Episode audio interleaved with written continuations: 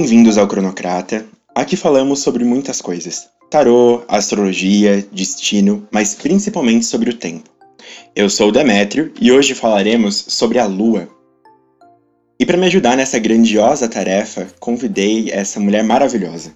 Ela é astróloga helenística, pesquisadora no programa de pós-graduação em Ciências da Religião na Universidade Metodista de São Paulo, pesquisa hermetismo, mitologia e simbolismo, e eu tenho o prazer de chamar de professora. Letícia Helena Coca, seja bem-vinda. Obrigada, Demétrio, pelo convite. Estou é, muito feliz de estar aqui para conversar é, sobre esses assuntos todos que só são os meus assuntos preferidos, né? Então, com certeza vai ser um prazer estar aqui falando sobre esse assunto com você. Quando pensei na Lua, quando é, é, idealizei esse projeto é, em convidar astrólogos e pensei na Lua como o primeiro astro a ser é, conversado, né? Não consegui pensar em outra pessoa. É, talvez a pessoa mais lunar que eu conheço seja você.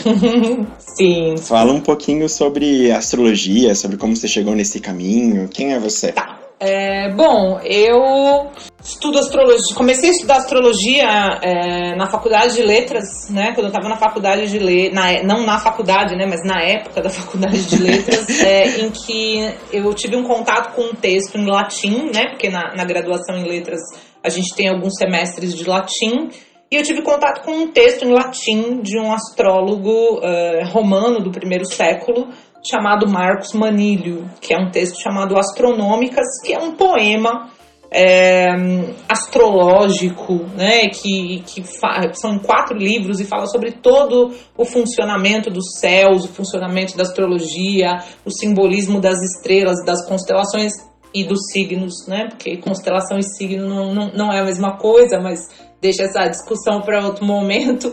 E aí eu, daí eu descobri, né, que embora eu já tivesse contato com essa astrologia mais mais moderna, né, a astrologia do horóscopo de jornal, enfim, que existia uma astrologia antiga, é, fundamentada em práticas oraculares, né, então com um outro tipo de viés, e aí eu me super me interessei e fui estudar. E aí, depois de alguns anos estudando é, astrologia sem compromisso com a prática ou com trabalhar com isso, com viver disso, o meu caminho foi me achando e é, desde 2014 que eu vivo de astrologia, né? Tanto dos atendimentos quanto das aulas que eu comecei a dar no final de 2015. Muito bom, muito bom. É, eu gostei da sua frase, né? Os caminhos me achando, é, que é tema de lua, a propósito. É, no programa de hoje, é, a proposta é que a gente fale um pouco sobre o simbolismo da Lua, quem é a Lua no rolê astrológico, mas quem sabe que a Lua vem muito antes disso. É, fala um pouco pra gente sobre a Lua na história, por que, que é importante a Lua pra gente, Letícia? Tem um autor que eu gosto muito e que eu sempre começo a falar sobre a Lua citando essa frase dele, que é o Eliade, e ele escreveu muito sobre o simbolismo, uh, não apenas dos astros, mas dos símbolos todos dos quais as culturas se apropriam ao longo da história. E ele diz pra gente que a lua, ela revela para o homem a sua própria condição humana. É, o que, que o Eliade está querendo dizer, né, quando a gente é, ouve essa frase? Que quando a gente olha para a Lua, o próprio, a própria imagem física, a imagem visual da Lua, né? Então você olha para a Lua e você vê que cada dia ela está de um tamanho, um dia ela está maior, aí ela vai diminuindo, diminuindo, diminuindo, desaparece, depois ela reaparece, começa a crescer, crescer, crescer, fica completamente cheia, né? Então, essa, esse próprio simbolismo meio instável, né? Meio estou cada dia de um jeito, é, dentro de um ciclo que se repete em um tempo específico, é, esse simbolismo ele traz pra gente essa ideia de ciclo, né? Então eu acho que a primeira importância da Lua é que ela mostra pra gente uh, o quanto nós somos formados ou fundamentados é, nessa noção de ciclo, né? Seja o homem nasce, cresce, se reproduz e morre, que a gente, aquilo que a gente é, estuda, né? Lá no, no colégio, né?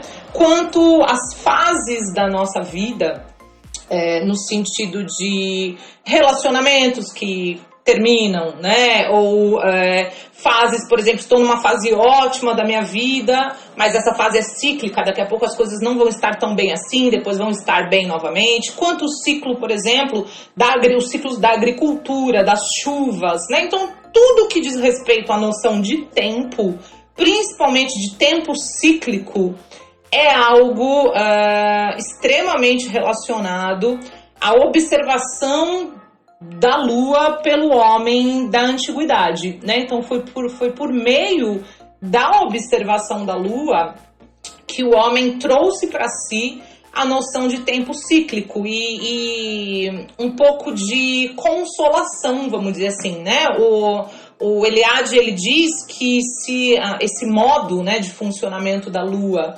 ele é esse da mudança de ritmos também é do retorno cíclico, né? E que esse, essa ideia ela é consoladora ao tempo que a gente percebe tanto a fragilidade da vida, né? De, de que tudo se dissolve de alguma maneira, quanto pela restauração dessas dissoluções e desses ciclos por meio desse eterno retorno é, em relação ao qual a Lua está sempre associada a Lua, né? É muito interessante de pensar nessa relação da Lua revelar a verdade sobre a humanidade.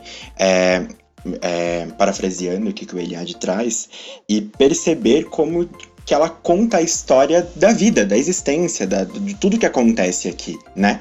E interessante pensar, eu comentar isso aqui, é, essa é a segunda vez que a gente tá gravando esse programa, e sincronicamente, a Lua, o Sol e Mercúrio estão em câncer, que é a regência da lua. Então, é, é, começo a me perguntar se a lua não estava esperando chegar em casa para que nós contássemos, falássemos sobre ela, sabe?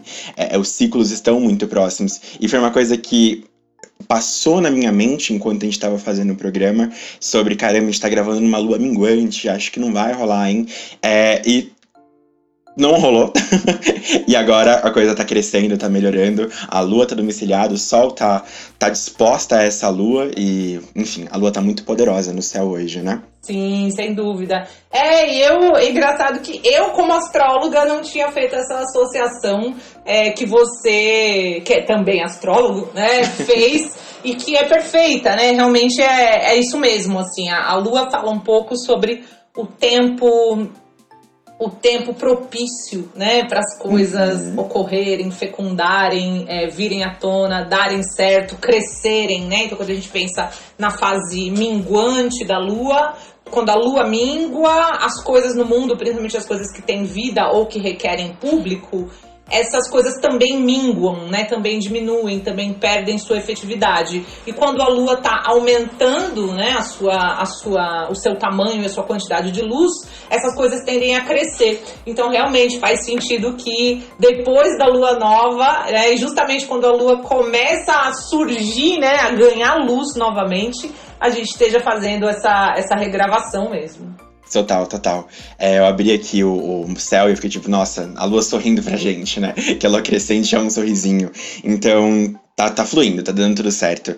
É, a Lua tem essa ligação com a humanidade, a gente estava falando bastante sobre isso, e a Lua é, é, símbolo, a Lua é foco de devoção, de culto, desde antes de astrologia, mas a gente tem desde muito cedo é, os símbolos lunares nas religiões mais primordiais, né, Letícia? Como que a Lua aparece nos povos mais antigos?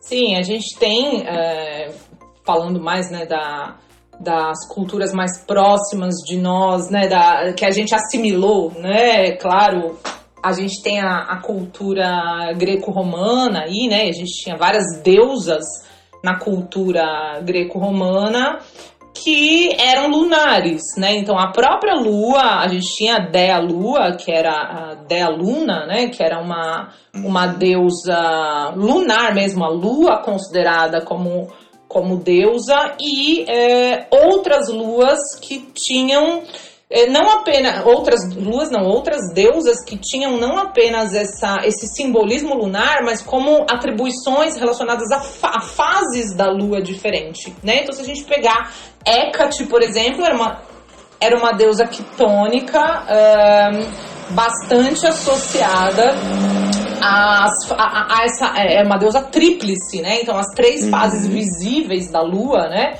A crescente, é, a cheia e a minguante, né? É, estão associadas a deusas que sejam tríplices, né? Então temos a Hecate com essa associação com a deusa tríplice e as três fases da lua. A gente tinha Diana, a gente tinha. É, Phoebe, Artemis. Artemis, é, Artemis ou Diana, né? A gente tinha a própria. A própria deusa que dá o seu epíteto para Apolo, né? Que era Febe, uhum. né? A gente tinha é, que depois a gente vai ter a, a, o Apolo Febo, né? Sim. Por causa de Febe, que era uma deusa lunar. Então, esse simbolismo de deusas associadas à lua tem algumas coisas importantes, né? Primeiro, é, a lua era um, era um, um símbolo de culto, né? E aí eles é, era preciso articular é, na vida real e nos cultos, né? Ou seja, articular de maneira cultica, de maneira ritualizada, esse culto à lua. Então acabam se assimilando, né? A deusas que vão estar diretamente relacionadas com a lua.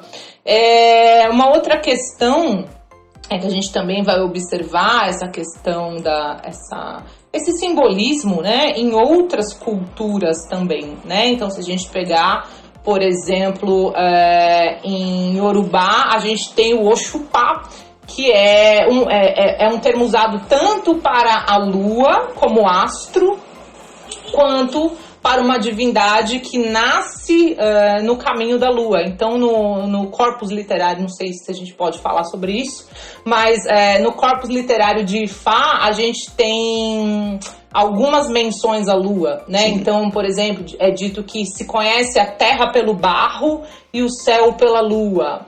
Ou então é, que há uma, uma oração, né?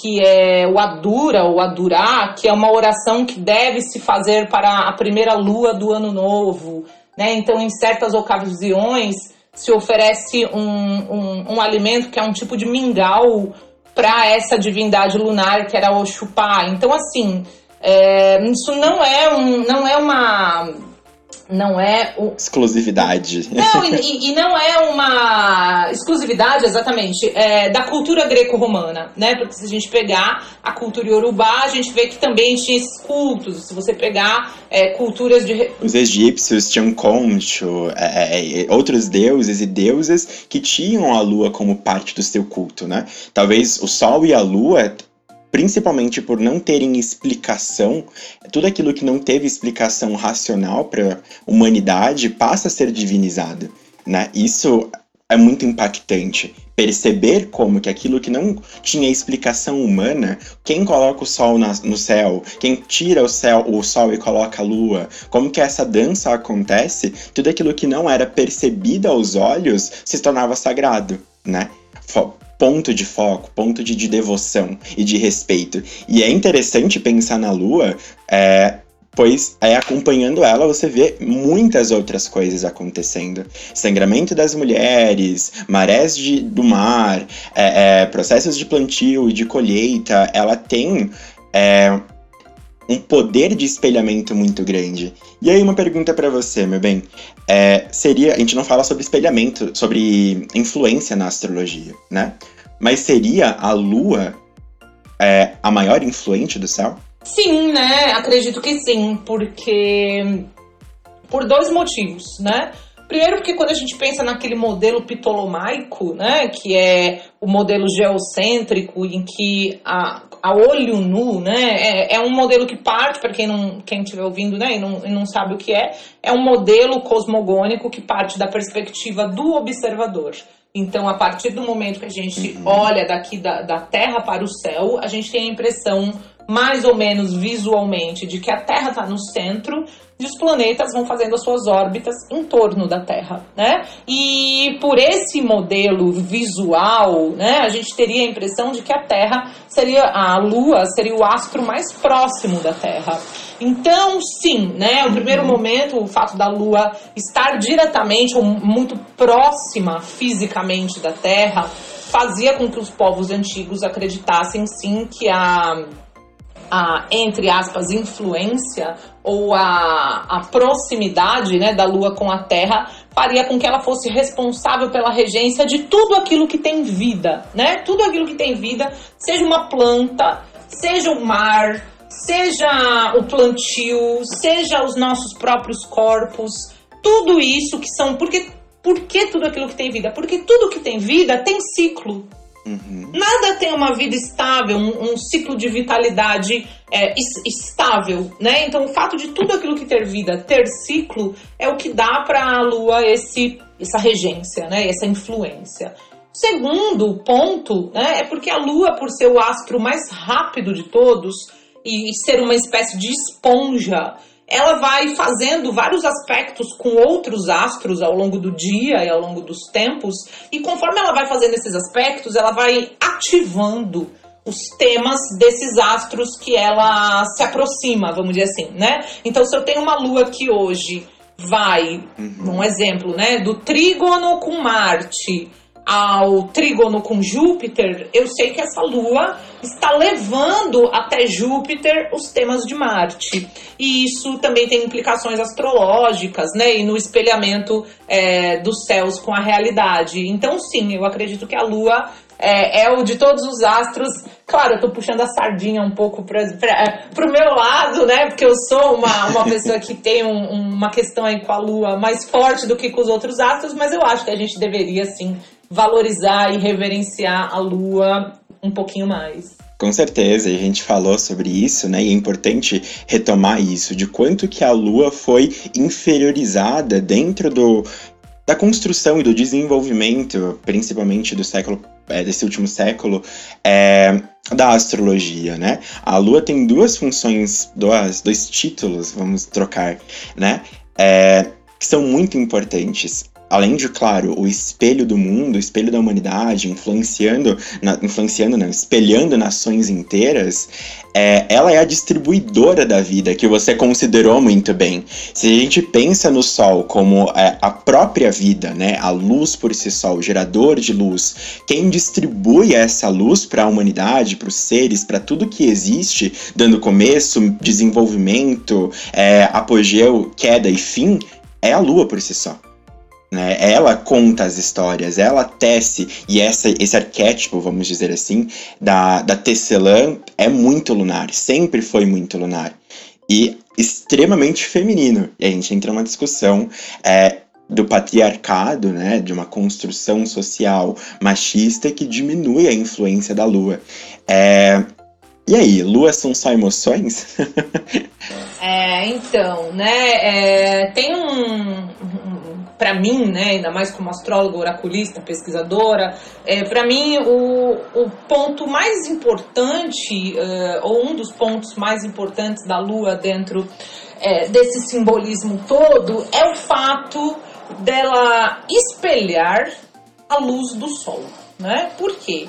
A Lua, ela só pode ser vista porque ela espelha a luz do sol. Então ela traz para perto do homem, ela traz para perto da terra, ela, vamos dizer assim, ela humaniza, vamos dizer assim, no sentido de trazer para perto do homem tudo aquilo que o sol significa. Né? Então, é, a gente não pode, por exemplo, excluir a lua no papel das práticas oraculares, é, porque quando você vai consultar um oráculo, né, simbolicamente, claro, em linhas gerais, não é tão simples assim, mas quando você vai consultar um oráculo, né, e na antiguidade os oráculos, eles eram atributos é, de Apolo, né, a gente tinha o oráculo de Delfos, que era o oráculo mais famoso da antiguidade, ele era, né, a, a, é, ele era consagrado ao deus Apolo, era um oráculo...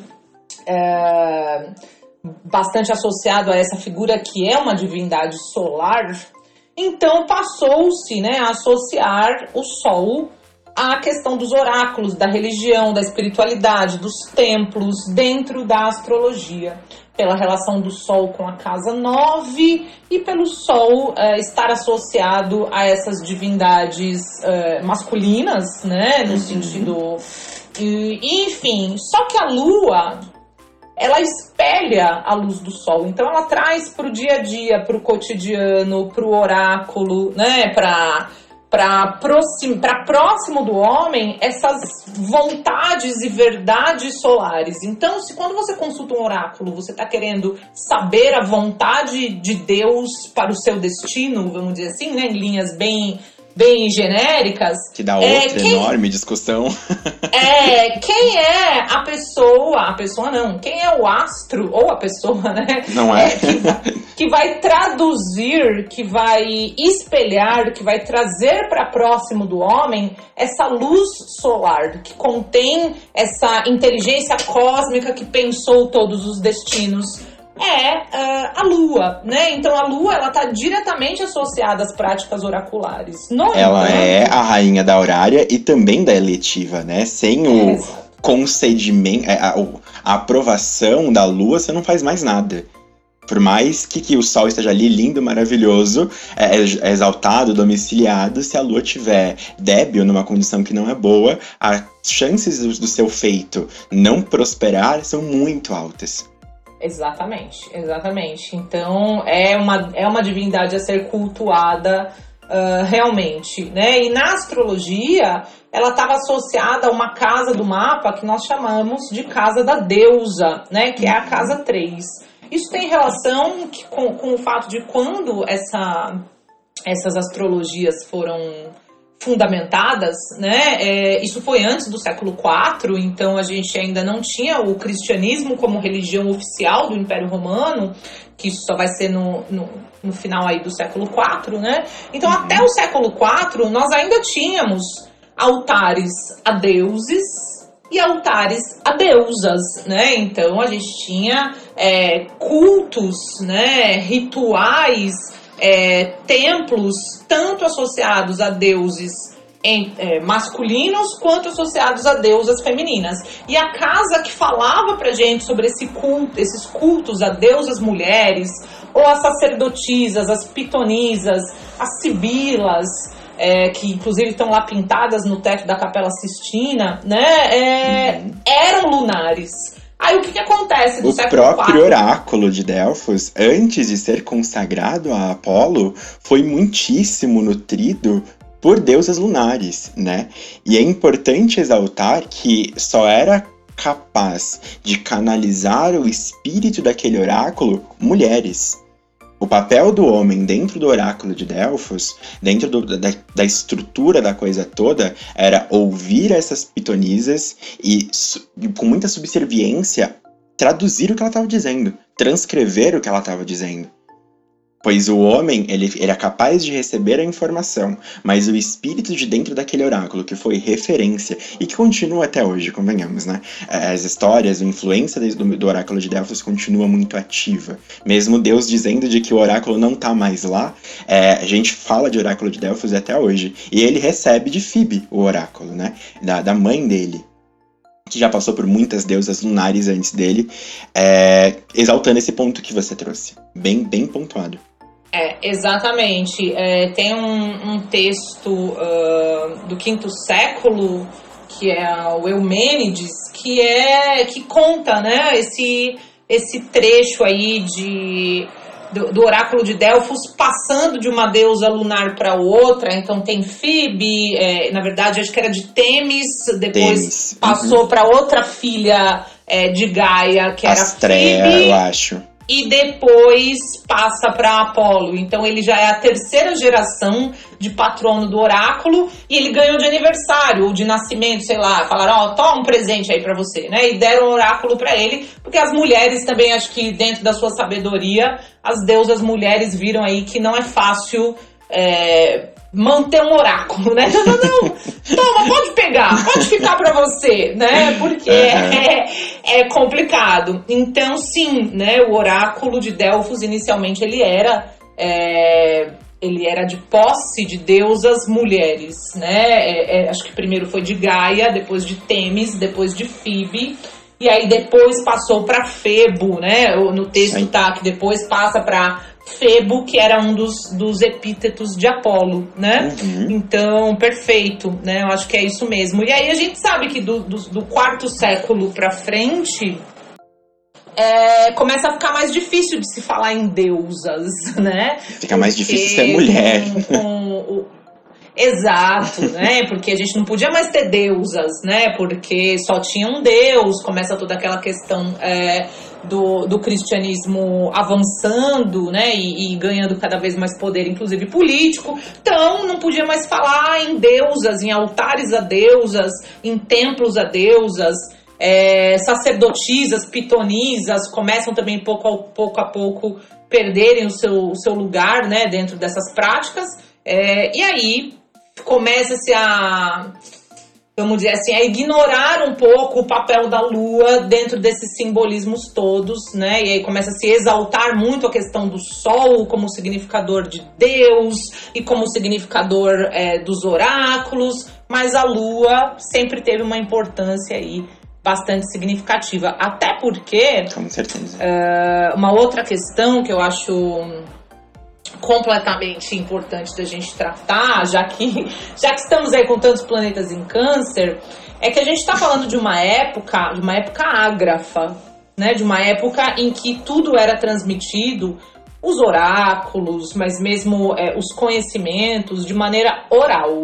Uhum. E a oralidade, essa cultura oral é, que, que chega a nós por meio da memória, né, da memória ancestral, da memória dos povos, ela também é algo lunar. Né, dentro, da, dentro do simbolismo astrológico. Então, eu acho que essa é uma outra questão que também é, privilegia a Lua dentro dessas práticas, é o fato dela ser guardiã da memória, né, da memória dos povos.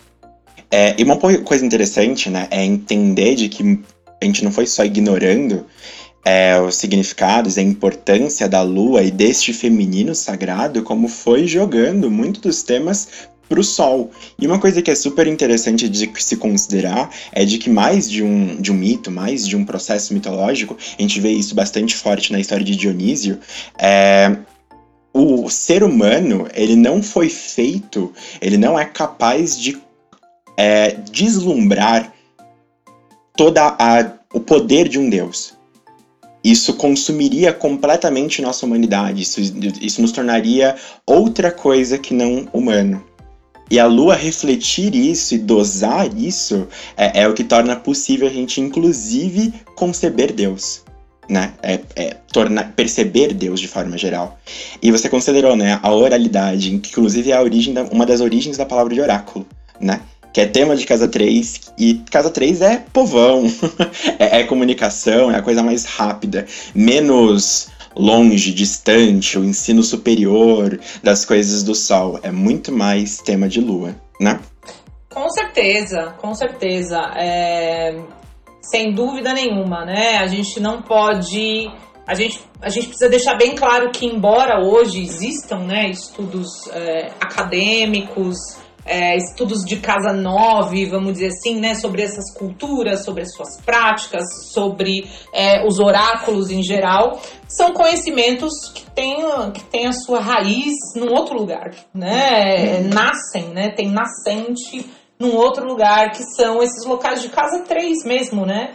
O, o dia a dia, o, o cotidiano era principalmente as questões mais mágicas, né? É, os povos da antiguidade praticavam essas, essas magias ou esses rituais para resolver problemas cotidianos.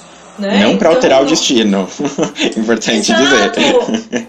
É, para resolver problemas cotidianos. Então, quando você pega, sei lá, os papiros mágicos gregos, né, que você vai ver é, rituais para fazer uma coisa ou outra, às vezes tem lá um ritual, com certeza tem para tem muitos inclusive para sei lá conseguir a pessoa amada né uhum. ou tem lá a questão um ritual para fazer a febre baixar ou para se curar de um furúnculo então eram coisas bem cotidianas mesmo bem próximas do dia a dia do homem e das coisas vivas assim como a lua é esse astro mais próximo da terra aí também então não é uma coisa né super lá do alto né é uma coisa bem é, próxima. Bem, bem próxima de nós. É, Total. É, Uma coisa que trouxeram interessante é falar sobre a lua enquanto emoção, né? Eu acho que ficou cada vez mais próximo essa ideia de racional e emocional. Como que funciona isso na astrologia, Letícia? Tá. É, na astrologia, a gente tem. Uh, isso está lá no Tetrabiblos do Ptolomeu e certamente alguns textos da mesma época, mas isso é os primeiros séculos da nossa era. É, a nossa mente ela é separada em duas partes, tá? Uma primeira parte uh, associada à nossa mente racional, ou seja, né, raciocínio lógico, raciocínio analítico, aquele 2 mais 2 é 4, e também a escrita, tá? A palavra escrita, que é uma coisa de Mercúrio, tá? Uma coisa de Mercúrio. Uh, no entanto, a parte subjetiva, emocional, instintiva da nossa mente Uh, bem como também as partes da nossa mente que teriam uma interface com o corpo, e eu já vou explicar é, do que, que isso se tratava, seriam partes associadas à Lua. Então, aquela parte da Lua que seria regida por Mercúrio, ela não teria o poder de afetar o corpo.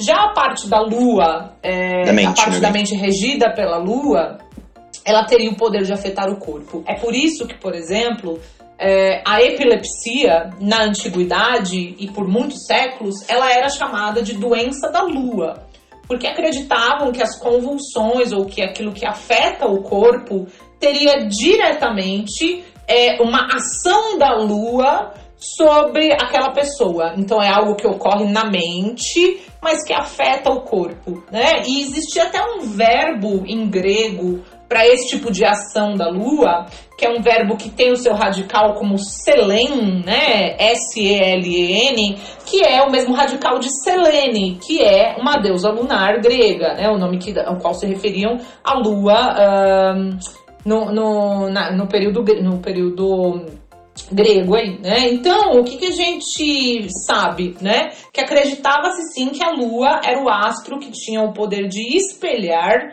é, a condição da mente humana mais instável, mais emocional, mais afetiva, devido à própria instabilidade que a própria lua demonstra, né? Então, se uma pessoa tem uma labilidade emocional, se uma pessoa é emocionalmente instável, é, os antigos atribuíam isso à, à lua é, devido a própria instabilidade né, da, das fases da Lua, do ritmo da Lua. Total, total. E é bem interessante entender que nas palavras, né? É, eu comento isso no programa de abertura, de que o entendimento, a noção etimológica de algumas palavras ajuda a gente a trazer é, uma percepção cada vez maior sobre os astros e sobre os oráculos de forma geral. É, a parte escrita da mente é de Mercúrio, mas a parte oral, né? A parte oracular também é lunar. Isso é muito interessante. A ideia de que a Lua está associada ligada às loucuras também tem um significado profundo. E eu acho que é Platão que fala sobre isso, não é? Sim. É, também, né? A gente tem aí, mas Platão, eu, gente, Platão, melhor pessoa, nunca errou. Melhor pessoa. Eu, eu Cristal sou muito, assim, muito fã, né, desse, dessa sabedoria. É, e, enfim, e aí a gente entra naquela, naquela questão, né? Platão, ele, ele vai dizer que a nossa mente, ela é. A gente teria alguns tipos de loucura, né? Não, não um tipo só de loucura, mas vários.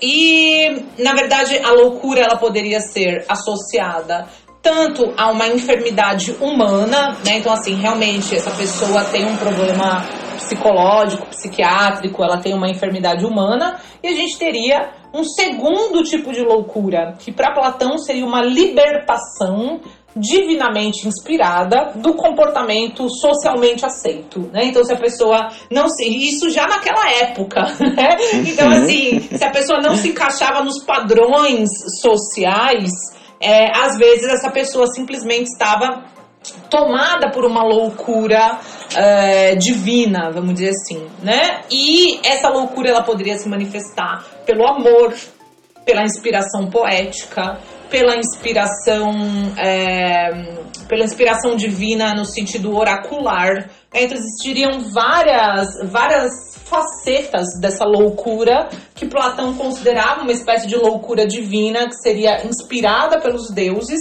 e que também seria atributo da lua, né? Então poderia ser uma efetivamente uma doença é, emocional, mental, psicológica, psiquiátrica, poderia. Mas também poderia não ser, né? Só pode ser que só a pessoa ela não se encaixa naquilo que os padrões sociais tentam impor, né? Então, é, eu sempre falo para as minhas clientes. Um, para as minhas clientes muito lunares, etc., né? Eu falo, desde Platão, é, ser uma pessoa lunar significa é, viver provando para o mundo que é possível viver sem se dobrar, né? Porque a Lua não se dobra, ela não se encaixa, ela não se enquadra, né? Ela não, ela não fica presa numa forma e isso é, não é socialmente bem visto desde que o mundo é mundo. Uhum. Perfeita, perfeita. É importante falar sobre como que tudo, a lua é muito mais do que só as emoções, né? A gente fala muito sobre ela ser o espelho do sol. Você usou uma palavra incrível, é, que acho que é olho de Deus. Espelho. É, isso, foi Sim. lindo disso. E mais do que isso, os luminares, né? O Sol e a Lua, eles falam sobre os olhos por si só. E a Lua em específico, acho que ela não tem a ver só com emoções. Tem a ver sim, mas não só com. Ela tem a ver com a percepção. Na psicanálise a gente fala muito sobre isso, né? É, existe o evento fatídico, aquilo que está acontecendo é, é, é fatidicamente, o evento como ele é, e existe como você percebeu ele. E essa percepção simbólica, subjetiva, própria, é muito lunar. E tem muito a ver com, com as condições da nossa lua e como que a lua percebe tudo. Nós somos a manifestação da lua, né? Sendo corpos, então a gente também é uma das manifestações da lua. Ela é muito, muito importante. É, muito bom, muito bom. É, perguntam aqui, Letícia, de por que domicílio em câncer? Como que isso foi pensado, de onde isso saiu? Tá. E o que, que a lua representa radicalmente, assim, né? Que a lua representa várias coisas. A gente já falou de várias, mas o que mais a lua representa? Tá. Uh, bom, por que o domicílio em câncer, né? Isso conta-se, né, que foi atribuído da seguinte maneira: quando eles pegaram os planetas e falaram, nossa, agora a gente precisa atribuir é, a regência dos signos para cada um dos, dos astros, né, é, eles usaram um critério. Eles pegaram os luminares e falaram: vamos atribuir os luminares, né, que são astros associados à luz, ao período do ano né, em que tem mais luz. Então, quando o Sol transita em Câncer, em Leão, que é o verão no hemisfério norte, é, são os dias de maior quantidade de luz, né? E também uhum. dias mais quentes, né? Que tem mais sol. Lembrando que a gente está pensando no hemisfério norte, que tem invernos muito rigorosos ou períodos de escuridão muito muito significativas, né? Então o período de luz ele é bastante diferenciado, né? Que é o período do verão. Então eles pensaram o seguinte: vamos atribuir a Lua para, o regen para a regência do signo de Câncer por quê? Porque o período que o Sol transita em Câncer é um período que tem mais, mais luz do que o normal, porque é o período do início do verão. É, e vamos atribuir o, o, luminar, o Sol, né, para o período de Leão, porque é um período que, além de ter mais luz, também é mais quente, né, porque é o signo fixo do auge do verão. Então, é, foi dessa maneira que eles atribuíram os luminares e usaram um outro parâmetro para os outros planetas, né? Mas assim, a Lua, é, te tecnicamente, ela rege Câncer porque a atribuição foi dada dessa maneira, pensando no período de maior luz no hemisfério norte. Né? E é interessante perceber a relação do caranguejo, né, que é o, o símbolo de Câncer, é, e a relação com a Lua. Você comentou também sobre existem leis, né, para caçar caranguejos. O ciclo da lua afeta diretamente o comportamento desses animais e assim é uma coisa visível. Não sei se você já teve a oportunidade de ver um mangue, é, mas eu tive a oportunidade de ver um mangue na lua cheia é, e assim tripofóbicos surtam porque é muito movimento, é muita coisa e durante o dia parece que não tem nada. Você anda ali tranquilo, você passa, não tá acontecendo nada, mas a lua vai surgindo e eles vão aparecendo e eles não são poucos, são muitos. É, é, é, o espelhamento é perfeito entre esses dois esses dois símbolos, né? A lua e os caranguejos. É, o signo de caranguejo é curioso porque quando você pega, por exemplo, as andadas é, do caranguejo na Austrália, que é um caranguejo bem vermelho, você vai uhum. pegar é, ruas inteiras que você olha o chão e é puro caranguejo. Na época de reprodução, que eles saem do mangue para ir para o mar, vocês veem eles na estrada, mas são milhares e milhares de caranguejos. E sim, aqui no Brasil a gente tem leis é, que estabelecem quando pode ou não caçar caranguejo. E se você pega a legislação, você vai ver que tem relação direta com as fases da lua. Então é assim, ah, sei lá, eu não vou lembrar de cabeça, mas sei lá, na segunda lua nova da fase chuvo, da estação chuvosa, sabe assim? Então aí não pode caçar. Então, é, tem uma relação muito direta do comportamento dos caranguejos com as fases da lua. Se você pega. É, eu li, não, não, é, não, faz muito tempo, um, um, material de pesquisa sobre comunidades ribeirinhas que vivem da caça do caranguejo. Então, o que, que os caranguejeiros falam, né? Ah, é, em tempo de lua cheia, o caranguejo anda mais forte, né? Então, assim, é, os próprios, a própria cultura popular da região é, já observa né, essa relação de, ah, quando a lua tá cheia, os caranguejos é, aparecem mais e tal. Então, tem total relação, né? Muito bom, muito bom. É, a lua também está associada às mães, né, Letícia? Ao parto, ao nascimento, esse processo de trazer é, é, alguém à vida. Sim. É, está, né? É, hoje em dia fica difícil da gente falar sobre é, princípios é, femininos e masculinos, né? Isso gera muita polêmica às vezes, mas Sim. pensando na, no, nos, nos, saberes né, antigos, como é que esse tipo de questão era lido? A gente tinha um princípio masculino, que era solar, e a gente tinha um princípio feminino, que era lunar. E passivo.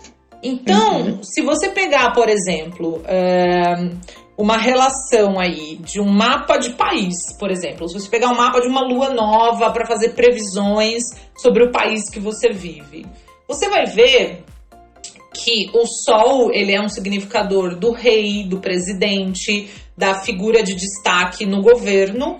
E a lua vai significar o povo desse país, tá? A lua, ela sempre significa agrupamentos de pessoas, porque é, e aí até faz sentido, né? O povo ser um espelho do seu, do seu governante, né? Então, Sim, assim, total. Se, é, se, se, né, se a gente tem um governante que não, que não governa diretamente, é, de, de, maneira coerente e, e enfim, e benéfica, né? A, a, Lua como espelho desse governante, ela vai de alguma maneira também demonstrar alguma, alguma debilidade dentro daquele mapa, né? Que é expressada no povo. Exato, né? Então, se a Lua é um espelho do Sol, se o Sol é significador do governante, a Lua é o significador do povo, né? De um país. Ou, por exemplo, se eu preciso lançar um livro ou lançar um clipe, lançar um podcast, né? Eu vou procurar sempre um momento em que a lua esteja é, mais favorecida, porque isso vai favorecer o público, o grupo de pessoas que vai é, ter acesso àquele conteúdo, né? Em relação, em relação, à questão da maternidade, isso tem mais a ver com, com, com a fertilidade da lua, né? Então, é, os, os astros na astrologia eles são divididos entre quente e frio e entre seco e úmido, né? E a uhum. umidade é considerada uma qualidade que favorece a fertilidade, né? Então os astros... E fundamental à vida, né? É importante é, estar úmido. é, os astros úmidos, eles são considerados férteis e a lua, por ser esse princípio feminino por excelência e por sua umidade que corresponde à fertilidade, e também pelo seu ciclo, né, o seu, o seu ciclo temporal de 27, 28 dias ser o mesmo tempo, exatamente o mesmo tempo que o ciclo menstrual de uma mulher, é, de uma mulher de maneira de maneira mais geral, né? Claro, isso varia. Algumas mulheres o ciclo é um pouco Sim. maior, um pouco menor, mas o, o normal é que seja em, em torno de 27, 28 dias que é o mesmo, o mesmo número de dias do ciclo da Lua. Né? Então a Lua tem essa relação com fertilidade, com maternidade, porque ela não é apenas fértil e um princípio feminino por excelência, mas o seu ciclo corresponde imediatamente ao mesmo número de dias de, do, do ciclo da mulher. E essa explicação toda que você trouxe sobre a lua ser fértil, fertilizadora, é, é tudo o por motivo pelo qual a lua se exalta em touro, né? Onde ela encontra essa terra que precisa de umidade, de umidade para gerar vida, para construir coisas, para estruturar a vida. E isso é, é bem interessante de se pensar, pensando em posições e dignidades desse processo. É, você falou sobre luas propícias e tem uma pergunta que tem tudo a ver com isso, que é sobre qual é a diferença de lua crescente e lua minguante. É, eu vou só voltar um pouquinho em uma questão que você falou sobre o signo de touro, que agora há pouco você falou sobre uh, a questão da lua estar relacionada com a percepção, né? Uhum. É, ah, e a percepção, ela se relaciona intimamente com o corpo, né? É só a gente ler aí o Fenomenologia da, da Percepção do Merleau-Ponty e a gente vai ver o papel do corpo dentro do processo de percepção. Inclusive, o Merleau-Ponty tinha Vênus em touro. Então, assim, eu falei, gente, o corpo como sujeito da percepção, né? E, e, quem escreveu sobre isso foi uma pessoa com Vênus em touro, só podia. Mas por que, que eu tô... Por que, que eu tô falando isso, né? Porque a Lua que, como você disse, significa o processo perceptivo, ela se exalta no signo de touro, que é um signo fixo do elemento terra, associado ao corpo, associado à matéria. Então a gente consegue ver essa relação entre corpo e percepção é, também nessa relação da lua se exaltando num signo de terra, né? Então eu acho isso é maravilhoso. Muito é... poético, né? Nossa, a astrologia é gente, é linda, como é você lindo, disse. né? Porque quando você entende um simbolismo ou entende um conceito por meio do simbolismo astrológico, você vai entender tudo. Por exemplo, ainda falando sobre a Lua, esses dias eu li, eu estava lendo um texto, é, um trecho, né, de um ensaio sobre viagem. Então o, o autor fala que viajar é, é muito bom, é maravilhoso, tal, tal, tal, e começa a citar lá de maneira filosófica os motivos pelos quais viajar mudava a vida dele. E aí eu fui ver o mapa do autor, né? E ele tem uhum. a lua jubilada, a lua na casa 3. E a lua fala sobre viagens também, deslocamentos, devido a essa sua rapidez, né? Como a lua é muito rápida, então tudo, tudo aquilo que se desloca muito rapidamente é algo associado à lua. Então é muito legal, né? Eu adoro, eu, eu me divirto super com essas, com essas questões. Mas voltando a essa questão ainda do signo de touro, é, tem algumas coisas no senso comum da, da astrologia e que às vezes não, tão, tão, não estão tão erradas assim. Estão um pouco equivocadas, mas tem algum fundamento. Por exemplo, que é o pessoal falar que o signo de touro come muito, né? O pessoal de touro come pra caramba. Gente, da onde que vem essa história, né? Vem dessa relação entre a lua se exaltar no signo de touro, que foi algo que você acabou de, de comentar e por isso que eu me lembrei disso. A lua, dentro do nosso corpo físico, além dela reger os olhos, ela também rege o estômago, tá? Então, todo o processo de nutrição, incluindo o estômago, é algo de, é, da natureza da lua. Então, se a gente pensar que a lua se exalta em touro. E touro rege a boca? isso equivale, exato, isso equivale a gente dizer que a fome, que a nutrição se exalta no signo de touro. Então é por isso que dizem por aí, né, o pessoal mais alinhado com os memes astrológicos aí de, ah, de que touro come muito. Não é que touro come muito, tem muita fome e gosta de comer. É que é um signo de exaltação da lua, ou seja, exaltação da fome, exaltação do estômago, exaltação da nutrição, é domicílio de Vênus, o que está associado também com os prazeres, né? É, com, a, com a fruição dos sentidos. Então, não é algo tão equivocado assim, né? Mas beleza, é, respondendo a pergunta né, da menina sobre. Da menina ou do menino, não sei, mas pergunta que fizeram sobre a lua, né? Minguante, crescente, né? Tá. Uh, dentro desse ciclo de 28 dias da Lua, né, de uma lua nova até outra lua nova. O que, que é uma lua nova? É quando a lua faz uma conjunção com o Sol. É, uhum. Isso ocorre em signos diferentes a cada 28 dias. Então, por exemplo, ontem a Lua fez uma conjunção com o Sol no comecinho do signo de Câncer. Daqui mais ou menos 28 dias, a Lua vai fazer outra conjunção com o Sol. É, esse ciclo a cada 28 dias, que é o ciclo da Lua, ele é dividido em quatro fases, né? A primeira primeira fase, lua nova, que dura aí aproximadamente sete dias. Depois a gente tem uhum. da, é, é, a lua entra na fase crescente, né? E vai até a lua cheia, mais sete dias. Aí da lua cheia até a lua minguante, mais sete dias. E da lua minguante até uma nova lua nova, mais é, sete dias. Né? Então, essas fases da lua esses, esses nomes que nós damos para essas fases da Lua tem relação com em qual momento desse ciclo de 28 dias a Lua está naquele momento, né? Então, a lua da lua nova até a lua cheia, a lua tá aumentando de tamanho. Então, nos primeiros 14 dias desse ciclo, a lua só cresce, vai ficando maior, maior, maior, maior, maior. Aí na lua. Recebendo mais luz, é, né? portanto, exato. mais vida. Né? Ela vai é, refletindo com mais ênfase essa luz solar e cada dia ela vai ficando maior. Até o auge dela é na, lua, na, na lua cheia, né? Então na lua cheia ela tem o auge, ela alcança o máximo de tamanho. Imediatamente após a lua cheia exata, ela começa a diminuir de tamanho. É, nem sempre isso significa algo ruim, tá? Mas o que a gente consegue pensar uhum. é que é sempre tudo aquilo que a gente precisa de público, de vida, de vitalidade, é, de força, de ânimo, é melhor que seja feito enquanto a lua está aumentando de tamanho, né? E tudo que é aquilo que precisa Sim. de isolamento, de descanso, é, de soltura, de encerramento, finalizações, é, esvaziamento, é, é, é, preferível que a gente faça quando a Lua está diminuindo de tamanho nos últimos 14 dias do ciclo. E é interessante pensar que, é, fora do senso comum, né?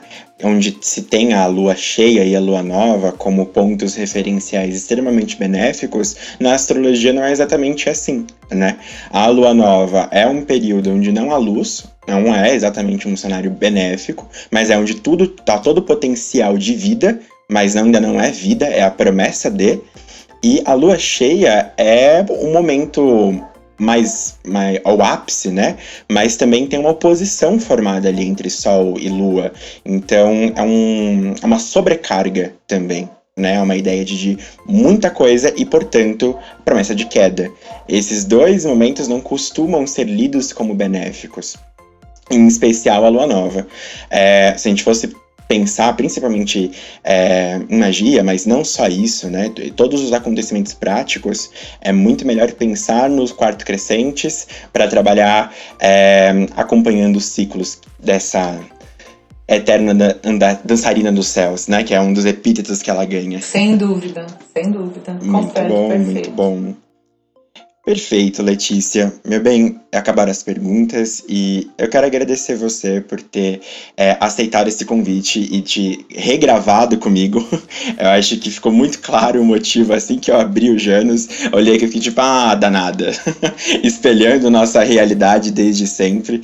É, mas obrigado, não tinha como ser outra pessoa. É, acho que hoje, se eu tenho alguma propriedade para falar sobre astrologia, foi porque você entrou na minha vida e deu forma para todos esses símbolos que eu já vinha estudando, buscando e pensando. Então, eu sou muito, muito grato por você, não só pelo podcast, mas por estar na minha vida hoje.